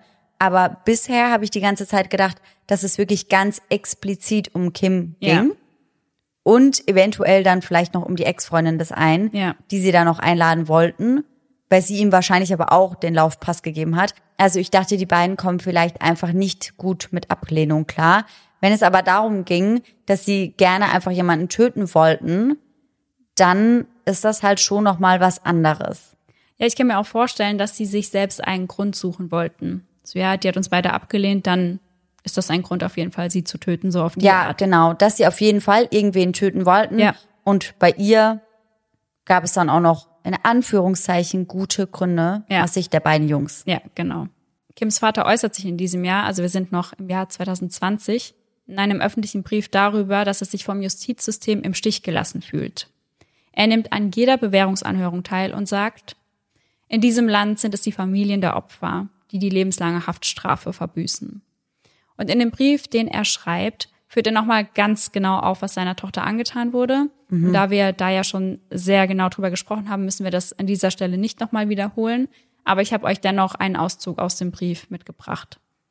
Die Polizei sagte, dass sie so lange weitergemacht haben, bis sie die beiden geschnappt hatten. Sie wären zu Serienmördern geworden und die Polizei sagte, es sei selten, dass sich zwei Soziopathen gleichzeitig in derselben Umgebung aufhalten, um dann gemeinsam eine Tat zu begehen. Am Ende des Prozesses wurden wir in die Richterkammern geführt und gefragt, welche Informationen wir, wenn überhaupt, der Öffentlichkeit vorenthalten möchten. Das hat mich überrascht und ich sagte, haltet nichts zurück. Wir wollten, dass das ganze Land genau erfährt, was die beiden Monster getan haben. Wenn die Menschen genau erfahren, was vor Gericht verlesen wird, können wir möglicherweise genug Empörung hervorrufen, um diese Menschen lebenslang einzusperren. Nicht die sogenannte lebenslange Haftstrafe dieses kaputten Strafvollzugssystems. Leider haben die Medien diese blutigen Details zensiert. Außerdem schreibt er, Brad Aschenbrenner hat es richtig gesagt, als er sagte, wir verhätscheln Kriminelle in diesem Land. Seine Frau Sarah Beckett war eine der vielen Beamten, die in den folgenden Tagen und Wochen zu uns nach Hause kamen. Meine Frau Lucy kämpft mit Angstzuständen und Depressionen, wofür sie einen Therapeuten aufsucht. Sie konnte sich letztes Jahr von den Antidepressiva lösen und musste sie in der vergangenen Woche wieder einnehmen. Dieser Schmerz wird nie wirklich vergehen. Wir lernen irgendwie damit zu leben. Aber wenn die sogenannte kanadische Justiz dies zulässt, hört die Heilung auf. Unsere Situation wird dadurch verschlimmert. Also er meint, wenn die kanadische Justiz quasi zulässt, dass sie jedes Jahr das nochmal mitmachen müssen, ja. dass ein Antrag auf Bewährung gestellt wird. Ja, oder dass dieser dann irgendwann auch genehmigt wird. Ja. Wir könnten viele Jahre damit verbringen, Anhörungen zur Bewährung beizuwohnen. Alle psychiatrischen Untersuchungen dieser beiden Monster besagten, dass es Jahrzehnte dauern würde, ihr Verhalten zu korrigieren, wenn es überhaupt möglich wäre. Sie zeigten während des Prozesses überhaupt keine Emotion oder Anzeichen von Reue. Wahres, reines Böses. Wir haben keine Todesstrafe mehr, aber wir sollten das nicht jedes Jahr tolerieren müssen. Ich weiß nicht, was ich jetzt tun soll. Ich fühle mich machtlos, empört, ungläubig und vom System betrogen. Kims Oma Linda sagt ebenfalls, dass die Bewährungsanhörung eine Verschwendung von Steuergeldern und der Zeit der Anwesenden sei. Ihre Sorge ist groß, dass die beiden früher oder später wieder auf freien Fuß kommen. Der bis jetzt letzte Antrag wird dann am 4. August 2022 mit folgender Begründung seitens des Bewährungsausschusses abermals abgelehnt. Bei der Verurteilung sagte der Richter, der Mord sei so schrecklich, dass Worte die unmenschliche Grausamkeit, die sie und ihr Mitangeklagter gezeigt haben, nicht angemessen beschreiben können. Der Richter hat festgestellt, dass sie und ihr Mitangeklagter geplant haben, das Opfer, das sie mehrere Stunden lang brutal gequält haben, sexuell anzugreifen und zu töten. Der Richter stellte fest, dass sie ihre eigene Beteiligung minimiert und mit dem Finger auf ihren Mitangeklagten gezeigt haben. Ihre psychologischen Risikobewertungen sind sehr besorgniserregend. Die für die Psychopathologie spezifischen Kriterien weisen auf ein hohes Risiko hin. Sie scheinen eine tief verwurzelte sexuelle Abweichung zu haben, die in einem sehr jungen Alter begann und die sie auf äußerst gewalttätige Weise an einer unschuldigen Frau ausgelebt haben. Und die beiden werden regelmäßig von Psychologen untersucht. Mhm. Die letzte Untersuchung war im April 2022. Und dieser Psychologe hat Cruz weiterhin als hohes Risiko eingestuft, also für sich und seine Mitmenschen. Und der Vater von Kimberly hatte ihn ja auch als Soziopathen bezeichnet. Ja. Ich glaube beide. Wurde das dann auch von einem Psychologen so diagnostiziert? Das nicht, aber wir sprechen gleich darüber, was ihm diagnostiziert wurde. Okay. Und Sarah, du hast da ja gerade sehr gut aufgepasst. Denn wie du mir gerade in der Aufnahmepause gesagt hast, stand in dem Brief des Vaters ja Soziopath. Der Psychologe sagt jedoch, dass Cruz die Kriterien eines Psychopathen erfülle. Der Unterschied zum Soziopath ist, dass der Psychopath an einem genetischen Effekt leidet, wodurch er unfähig ist, reale Emotionen zu fühlen. Der Soziopath hingegen hat sein Verhalten erlernt, ist also in der Lage, Gefühle zu empfinden, hat jedoch keine Kontrolle über sie. Außerdem sagt der Psychologe, dass Cruz Sex weiterhin als Mittel nutzt, um mit seinen negativen Emotionen umzugehen.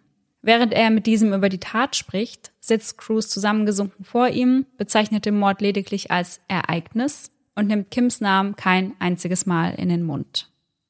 Der Psychologe geht sogar so weit zu sagen, dass das Risiko, welches von Cruz ausgeht, selbst für eine Verlegung in eine Einrichtung mit geringerer Sicherheit zu hoch sei.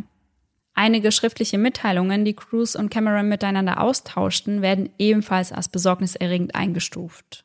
Camerons Verteidigungsteam kam irgendwann dann auch zu dem Schluss, dass die beiden besser keinen Kontakt mehr miteinander halten sollten. Das wäre meine nächste Frage gewesen, ob die beiden im selben Gefängnis sind oder ob sie irgendwie auf andere Art und Weise noch Kontakt halten, vielleicht ja über MSN. Also der Kontakt wurde dann wirklich komplett unterbunden.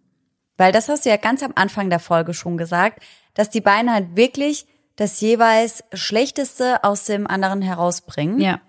Und solche Verbindungen gibt es ja auch einfach. Und dann sollte man da halt wirklich einen ganz klaren Cut setzen. Ja, absolut. Nachdem Cruz die Bewährung erneut verweigert wird, äußert er sich unverständlich. Der Ausschuss habe die Fortschritte, die er während seiner Haft gemacht hat, nicht berücksichtigt. Doch eben jener Ausschuss ist da ganz anderer Meinung. Sie argumentieren weiter, dass Cruz noch immer unvorhergesehene Wutausbrüche hat. Diese Ausbrüche werden wie folgt beschrieben. Diese Verhaltensweisen umfassen unkontrollierbares Weinen, Schläge, Schläge gegen den Kopf, Ziehen an den Haaren, Schlagen, Treten gegen Wände oder Türen. Seine körperliche Aggression und Gewalt richtet sich nicht gegen andere, sondern gegen sich selbst, obwohl sie manchmal Kraftausdrücke beinhalten, die gegen andere gerichtet sind. Aber wenn du das jetzt so beschreibst, dann hört sich das für mich per Definition schon nach einem Soziopathen an, der schon ganz klar Emotionen fühlt und Gefühle hat, diese aber halt nicht unter Kontrolle hat. Aber dass man da ja schon merkt, Wut ist ja auch eine Emotion. Ja. Und die empfindet er ja. Und ein Psychopath wäre dann ja eigentlich jemand, der das sehr wahrscheinlich auch gar nicht so empfinden würde. Ja, das ist ein sehr guter Punkt, da habe ich gar nicht drüber nachgedacht. Das würde mich auch mal interessieren, was da jetzt eigentlich Sache ist. Ja, also ich glaube, das ist natürlich super, super schwer, das einzuschätzen, wenn man mit den Personen nicht gesprochen hat. Ja. Aber vielleicht gibt es da ja einen Psychologen oder eine Psychologin aus unserer Community, der uns da weiterhelfen kann. Wenn ihr da eine Einschätzung habt oder uns das nochmal ein bisschen besser erklären könnt, was da der genaue Unterschied ist und warum er als Psychopath eingestuft wird, wenn er doch Emotionen empfinden kann, dann schreibt uns gerne mal eine Direct Message, am besten bei Instagram. Ja, sehr, sehr gerne. Das würde mich auch wahnsinnig interessieren. Also ich glaube, wir sind uns ja alle einig, dass Cruz und wahrscheinlich auch Cameron lange nicht auf freien Fuß kommen werden, zumindest wenn die Einschätzung weiter so bleibt. Ja. In Kims alter Schule hat man mittlerweile ein Protokoll zur Gewaltandrohung eingeführt, über welches Polizei, Schule und Sozialdienste Informationen über Schüler austauschen können, die als Bedrohung wahrgenommen werden. Mhm. Im Royal Oak Borough Park erinnert ein Grabstein mit einem Bild darauf an Kim. Kimberly Patricia Proctor, geboren am 1. Januar 1992, gestorben am 18. März 2010 und darunter steht ein gestohlenes Leben. Mhm. Ihre Eltern sagen in einem Statement, dass sie nie die Chance darauf bekommen haben, zu erfahren, was aus Kim hätte werden können und was sie aus ihrem Leben gemacht hätte. Seit der grausamen Tat versucht ihre Familie auch ein neues Gesetz mit dem Namen Kimberly's Law verabschieden zu lassen. Dieses Gesetz besagt unter anderem, dass Eltern für die Handlungen ihrer Kinder verantwortlich gemacht werden können, wenn sie nicht versuchen, ihnen Hilfe zu holen. Mhm. Und da sind wir jetzt genau bei demselben Thema, wo du vorhin auch kurz gesagt hast, dass wir da nochmal drüber sprechen können. Ja. Als die Mutter gesagt hat, dass die anderen Mütter alle Warnzeichen ignoriert hätten. Und dass sie deswegen irgendwie mit schuld sind oder dass sie etwas hätten machen können. Ja. Ich finde das eine sehr, sehr kritische Aussage. Einfach weil ich schon der Meinung bin, dass man das nicht verallgemeinern kann.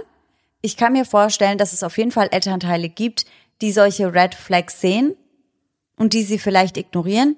Ich kann mir auch vorstellen, dass das so weit gehen kann, dass die Eltern hätten auf jeden Fall handeln müssen und dass sie dann vielleicht in so einem individuellen Fall dann auch eine Mitstrafe bekommen. Aber ich glaube auch ganz, ganz, ganz viele Eltern bekommen nichts von dem mit, was ihre Kinder online machen. Ja. Und das ist, glaube ich, auch das Normalste der Welt, dass du nicht immer alles mit im Blick haben kannst.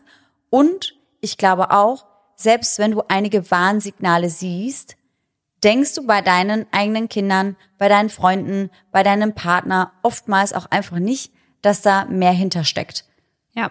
Und bei der Mutter von Cruz war es auch so, dass sie auch einfach große Angst vor ihm hatte. Also das hat sie auch so gesagt. Sie hat auch gesagt, wenn er je aus dem Gefängnis rauskommt, dann wird sie ihn niemals nochmal bei sich aufnehmen.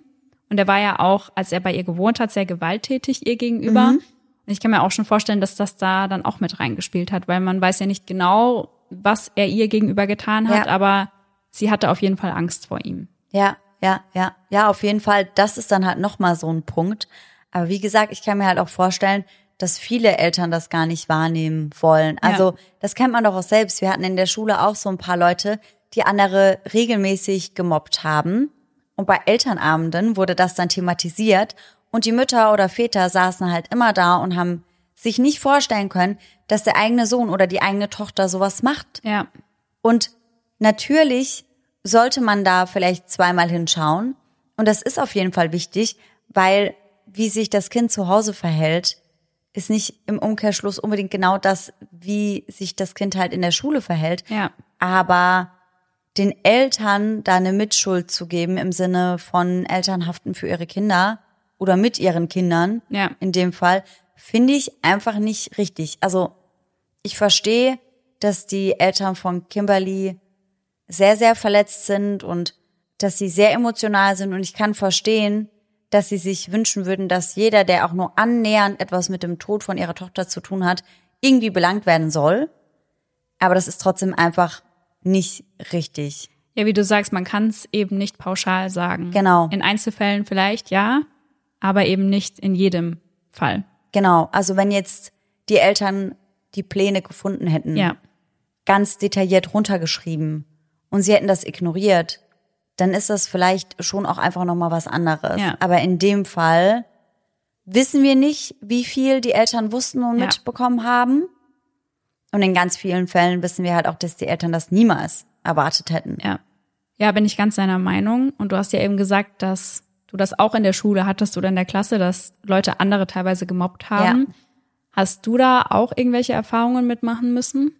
Also erstmal vorab für alle, die das nicht wissen, Laura und ich sind an der gleichen Schule gewesen. Wir werden da jetzt auf gar keinen Fall irgendwelche Namen auspacken. Nein. Das muss an der Stelle nicht sein. Aber bei mir war es doch schon auch zeitweise so, dass sich einige SchülerInnen auf mich eingeschossen haben. Ich hatte da ja auch so eine Phase, wo ich relativ dunkel geschminkt war und meine Haare hochtopiert hatte und meine Nietengürtel anhatte. Und da wurde ich dann immer als Emo beschimpft beispielsweise. Das war eine Phase, die auf jeden Fall extrem war. Und es gab auch so zwei Mädels in der Nachbarklasse, die sich schon öfter mal über mich lustig gemacht haben. Also auch wirklich von A bis Z eigentlich alles, was es gibt. Dann war ich zu klein, dann hatte ich einen zu dicken Hintern, dann hatte ich irgendwie öfter mal die Woche das gleiche Outfit an, weil das halt mein Lieblingsoutfit war und dann wurde dann gesagt, ja, die stinkt bestimmt, weil sie das halt immer anhat. Oh ja. Wo ich mir halt auch denk, Leute, ich habe eine Waschmaschine, die Sachen sind frisch gewaschen. Ja.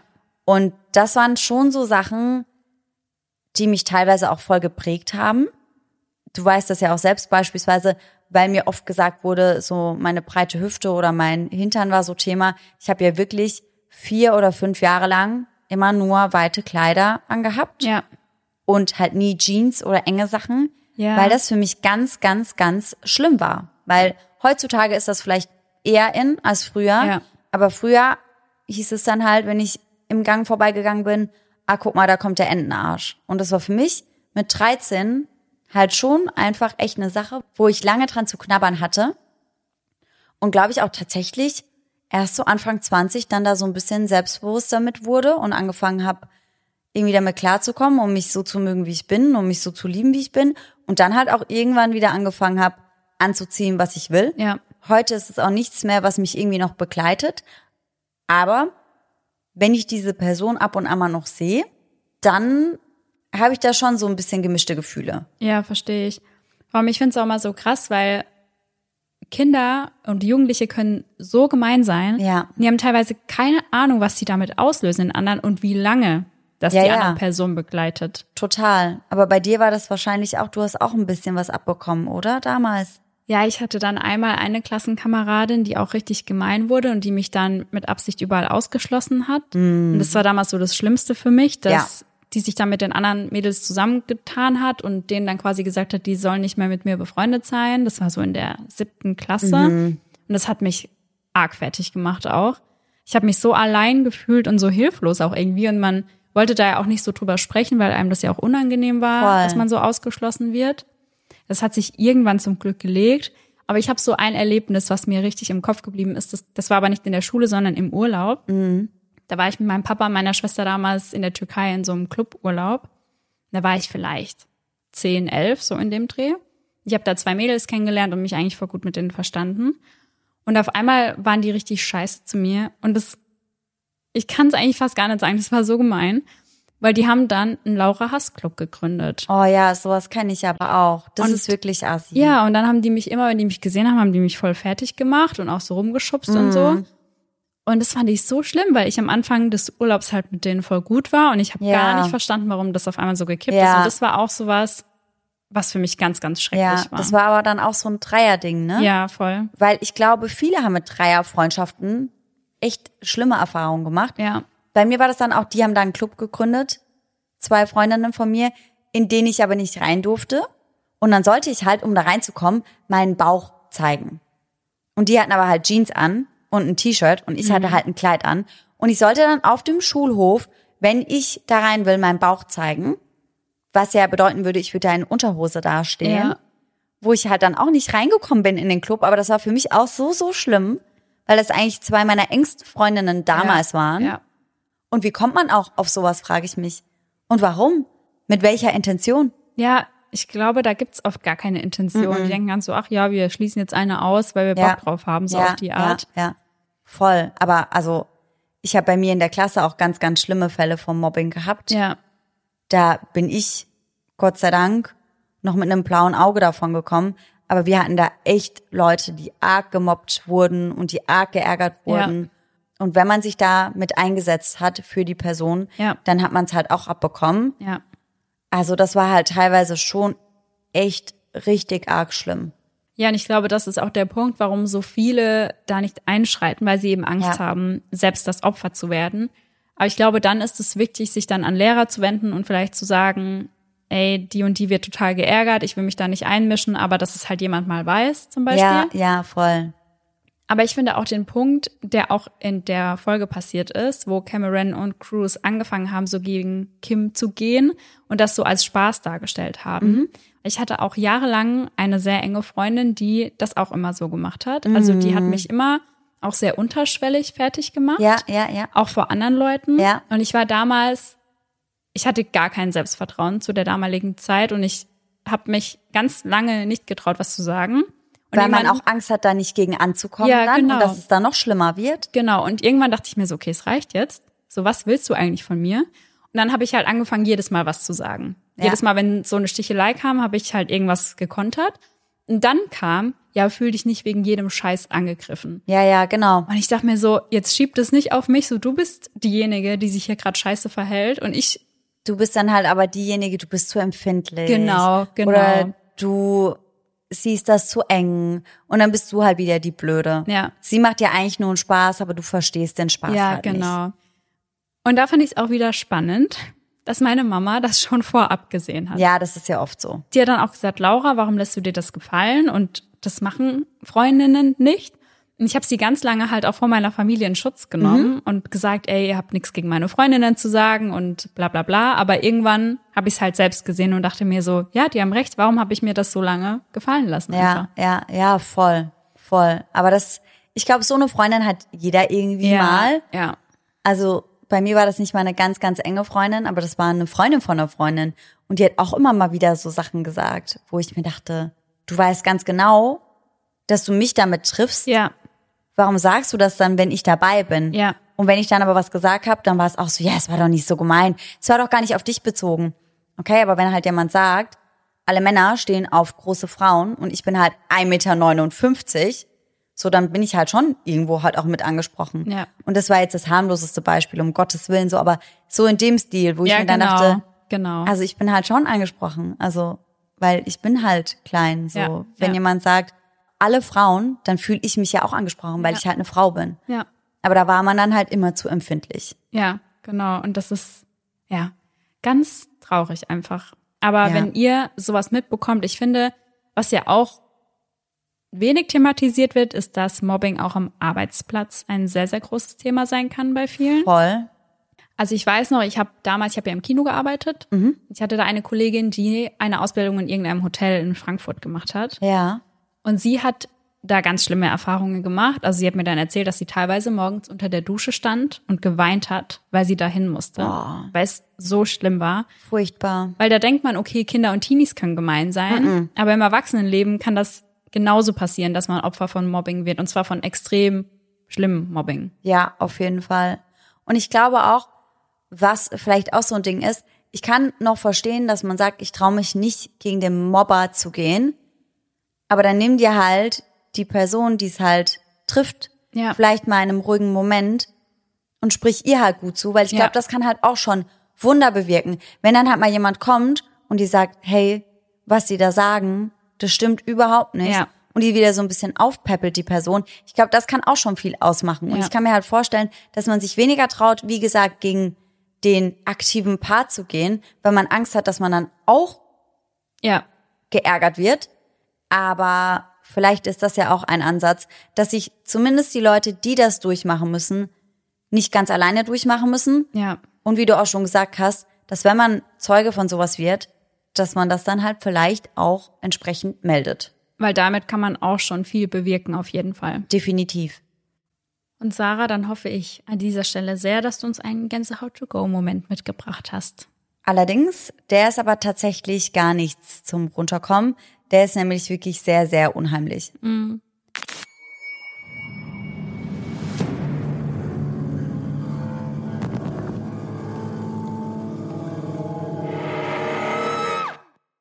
Den Gänsehaut-to-go-Moment, den ich euch mitgebracht habe, den haben wir von der lieben Laura geschickt bekommen.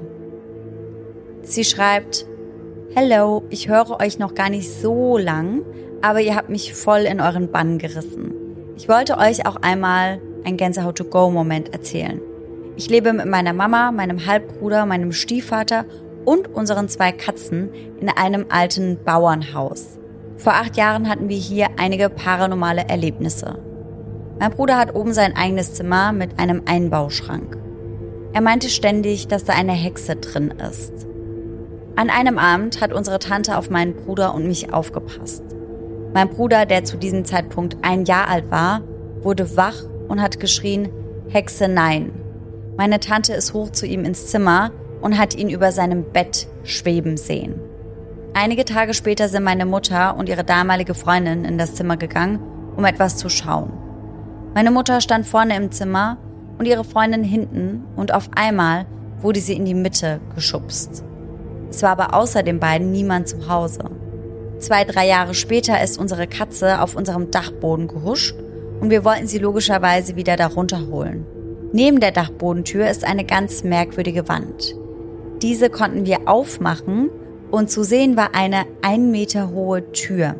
Wir haben diese Tür geöffnet und haben eine kopflose Babypuppe dort liegen sehen.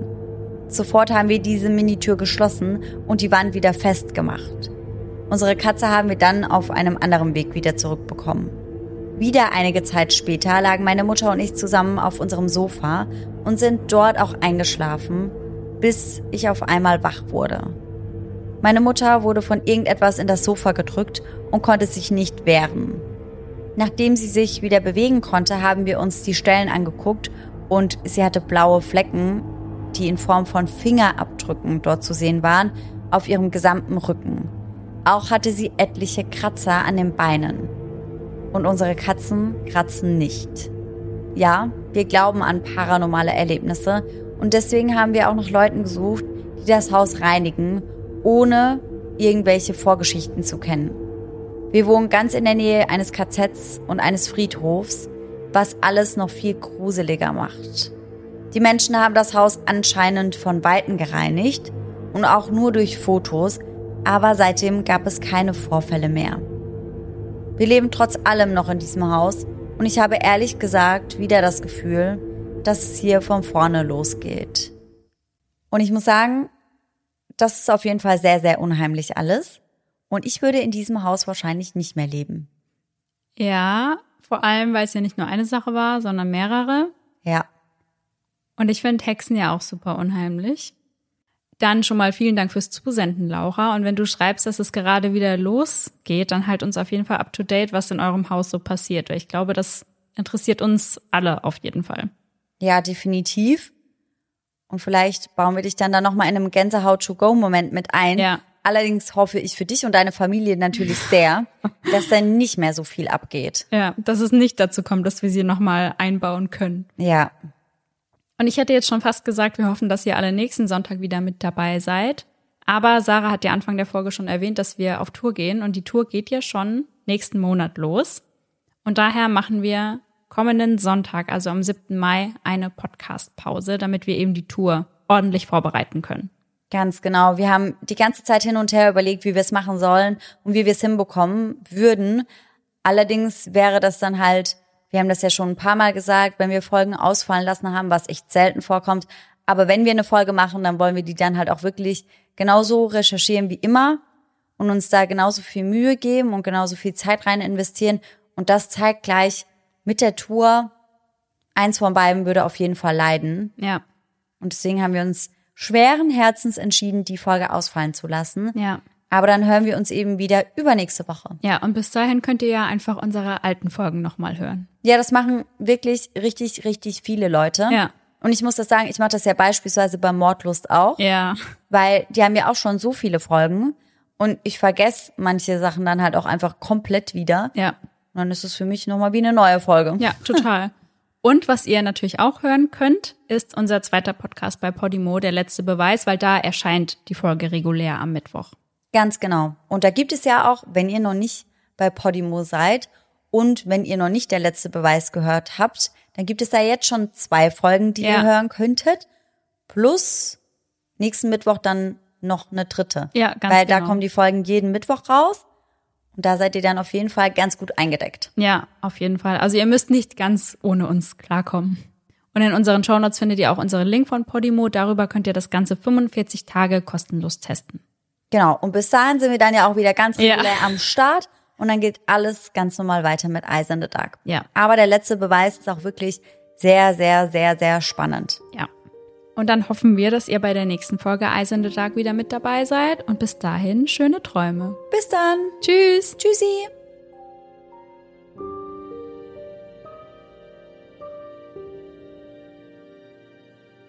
Ich hatte es gestern auch mit einer Freundin drüber, wie, wie, Hui. Du hast wieder Kilometer nur gesagt. Aber ist okay, ich denke, es fällt niemandem auf. Aber du sagst von 57 Kilometer. und es heißt Kilometern. Ja, es sind ja mehrere. Es ist ein den Kilometer, zwei. Kilometer. Ich weiß nicht, warum ich da so, Von 57 Kilometern. die, Be die begeiden. Die begeiden. Das hast du dir aber lang Oh, zurückgehalten. ja, es war schwer. Sind deine Eltern Architekten oder warum bist du so gut gebaut? Sind wir jetzt bei schlechten Anmachsprüchen oder was? Ja, ohne Scheiß, du wirst gleich komme ich zu einem, oh, du wirst kotzen, Sarah, du wirst kotzen, was da jetzt noch kommt. Und zwar nicht in süßen Sinn. Stay away from Knuddels. Ey, Peoples. Ich weiß so. gar nicht, ob es das noch gibt, aber don't Wenn, do don't it. do it. Es ist wirklich ganz, ganz Ja. weird. Boah, nee. Oh Gott. Es wird noch schlimmer. Es wird noch viel schlimmer. Es ist unangenehm schon jetzt. Und es wird noch viel schlimmer. Und auch hier habe ich euch einige Ausschnitt, Ausschnitte. Voll gut. Ich habe jetzt gehofft, dass es Ausschnitte sind, weil Ausschnitte finde ich immer ein bisschen lame. Ja, ich auch. Ja, nice. Oh. Und da dachte ich so, Oh. Äh, nee. Oh Gott. Oh Gott. Oh Gott. No. das ist schlimm, Fucking gell? way. Das ist schlimm. I, äh, ich will, Ja. kann ich mir die angucken kurz, die Leute? Ja. Wie heißt der? Äh, Du sagst auch mal Baby. Das haben die mir bei äh, Ding gesagt, Lavendel. was sagt man stattdessen? Ja, ist ein Baby. Aber Ein es ist kein Baby? Wir sind immer Baby. Soll ich es nicht nochmal Baby. sagen? Nee, aber ich mach's auch. Baby. Okay. And I was like, baby, baby, baby, Genau. no. Und Lavendel ist so, nee. No It's fucking no. way. Es ist Baby. Baby. sorry. Okay. Als Kind. Drei Stunden später. Genau. Ich nehme deins, okay? Außerdem meldet sich, meldet sich, Meldet sich der Gruß. er lädt sie ein, vorbeizukommen und mit ihm und Cameron, Siri, mit dir redet auch schon wieder niemand, Mann. Dass die immer aufpoppt. Tschüssi.